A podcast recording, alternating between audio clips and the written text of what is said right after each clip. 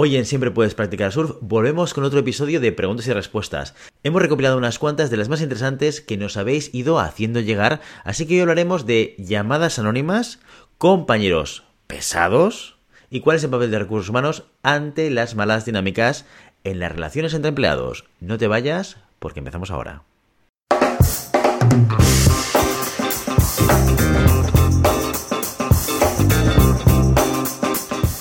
Muy bien, pues la primera pregunta nos la hace Manu y dice lo siguiente, dice, hola, trabajo en una empresa con diferentes departamentos y cada uno de ellos tiene una línea con un prefijo de teléfono específico. El caso es que desde hace algunas semanas estoy recibiendo llamadas anónimas que lo único que hacen es quejarse y molestar. Sé que son llamadas desde dentro de algún compañero aburrido al que solo le interesa incordiar a los demás. ¿Recursos humanos podría hacer algo al respecto? Muchas gracias. Bueno, pues gracias Manu por escribirnos y explicarnos esta situación, esta circunstancia. Bueno, ¿Recursos Humanos podría hacer algo al respecto? Probablemente sí, lo que pasa es que seguramente podemos cubrir dos etapas adicionales antes de llegar al departamento de recursos humanos.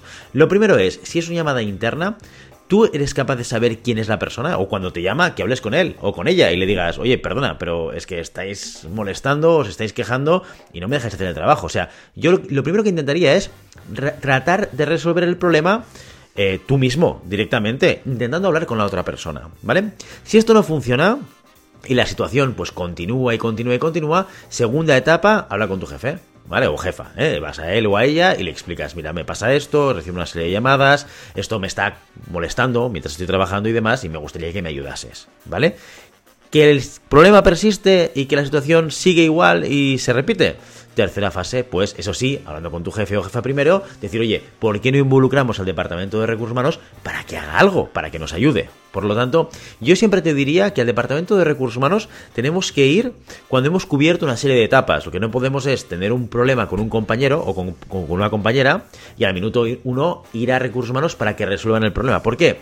Porque los conflictos entre personas dentro de una empresa, bueno, y fuera de ella también, ¿eh? son habituales. Es lo, lógico, como decimos siempre. O sea, el hecho de que tengas que relacionar con alguien y tengas que hacer algo con otra persona puede llevarnos a momentos de conflicto. ¿eh? Y cuando hablo de conflicto, no me refiero a un conflicto enorme y un problema, no sé, de acoso o algo así, como mucho más grave, sino que habitualmente pues, pueden haber roces y lo que tenemos que intentar es limar esos roces, limar esas asperezas para poder trabajar juntos. Porque el proceso de aprender a resolver este conflicto por ti mismo, en este caso Manu, te va a ayudar no ahora, sino a tu futuro profesional y a tu futuro y presente personal también. ¿De acuerdo? Así que espero que Manu te sirva este proceso de etapas para ir resolviendo el conflicto. Y ahora sí seguimos con Lidia que nos cuenta lo siguiente. Dice, hola Guille, hace unos meses entró un nuevo compañero de trabajo en mi equipo y me lo asignaron en el programa de mentoría. Como era nuevo y estaba un poco perdido, le di mi número para que me llamara en caso de que tuviera algún problema o no supiera hacer algún trabajo. Todo estrictamente profesional. Yo pensaba que tal vez me llamaría una o dos veces como mucho, pero lo cierto es que me llama constantemente y su comunicación es cada vez más personal, lo que me incomoda bastante. No sé cómo gestionar esta situación y hacer que pare de llamar. ¿Algún consejo? Gracias y un saludo. Mira, Lidia, te diré un poco lo mismo que le dije a Manu. Esta situación, pues es una situación de incomodidad con un compañero que quizás se toma una serie de libertades que a ti a nivel personal, pues te parecen excesivas, ¿no? Y te gustaría poner una serie de frenos a esta relación o a esta interactuación que tienes con esta persona. Primer paso, hablar con él o con ella. Tienes que sentarte con esta persona y decirle, oye, mira, creo que has malinterpretado el hecho de que te dé mi teléfono.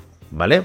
Mm, porque el, continuo constante mm, llamadas o contactos a través de mi teléfono personal me hace sentir incómoda. Por lo tanto, por favor, solamente que nuestra interacción sea pues a nivel profesional, oye, de buen rollo y sin ningún tipo de problema, pero a mí es que me incomoda ¿eh? y te agradecería que no lo hicieses, ¿vale?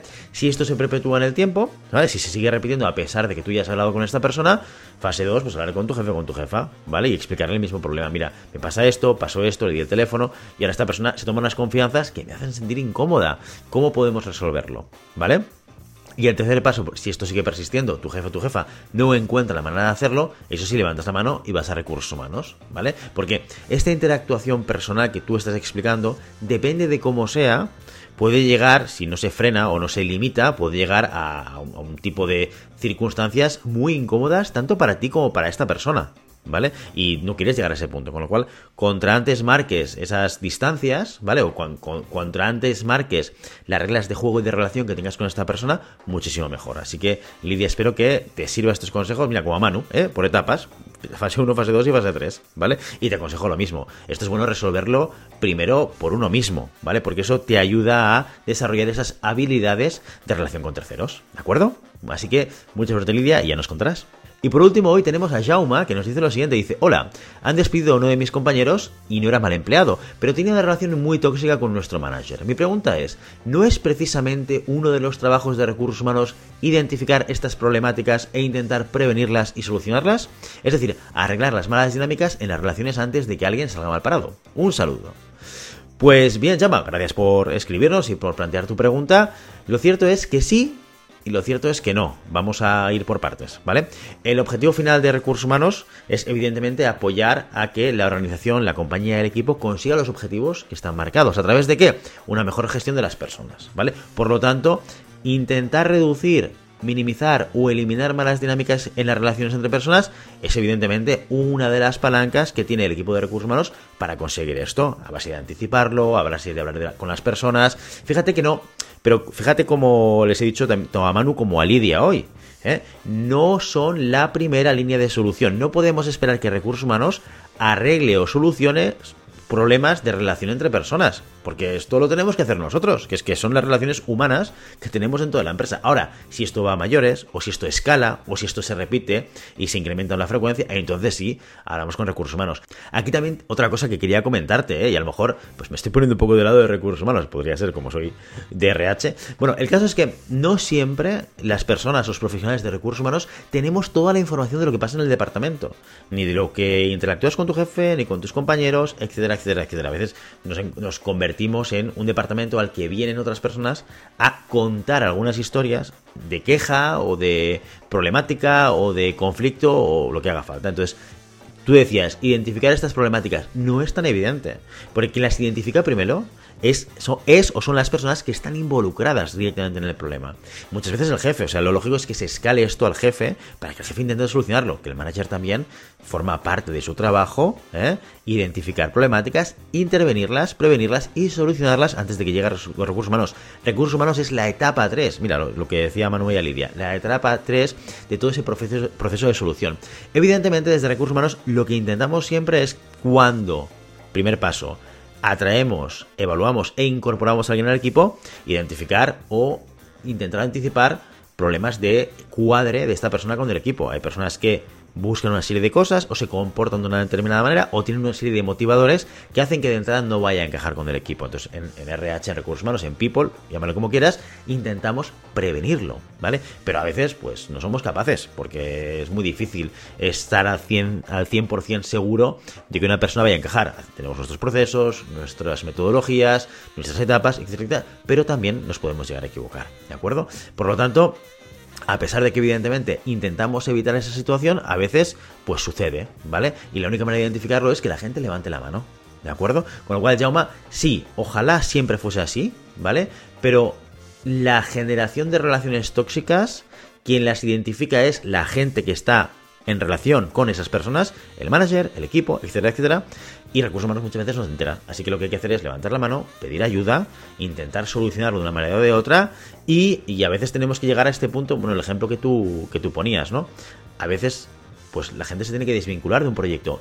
Y también te digo una cosa, que no pasa nada, ¿eh? Porque a veces encajamos en un proyecto, a veces no encajamos en un proyecto. Y eso no es nunca un problema, ¿vale? Lo que tenemos que es entender que, bueno, eso puede suceder, ¿vale? Y tenemos que intentar buscar el sitio en el que estemos, pues como una pieza encajada dentro de un proyecto. ¿De acuerdo? Así que, Jauma, oye, gracias por tu pregunta. Mm, eh, entiendo que quizás no es la respuesta que tú querías, pero creo que desde una perspectiva lógica, eh, cuando nos imaginamos una empresa y cómo debe gestionar o solucionar los problemas de relaciones entre personas, siempre ver a recursos humanos como el primer culpable o el primer responsable de que esto suceda, creo que es un error ¿eh? El Departamento de Recursos Humanos es un departamento que debe ayudar, que debe apoyar para que las personas pues funcionen correctamente. No es el único responsable. ¿eh? Estamos nosotros mismos como individuos, ¿eh? los primeros somos nosotros, y luego también están los managers que gestionan equipos y que deben preocuparse de que esto no suceda. Y ahora sí, con esta última respuesta nos despedimos hoy. Si te ha gustado el contenido, suscríbete, dale like y compártelo.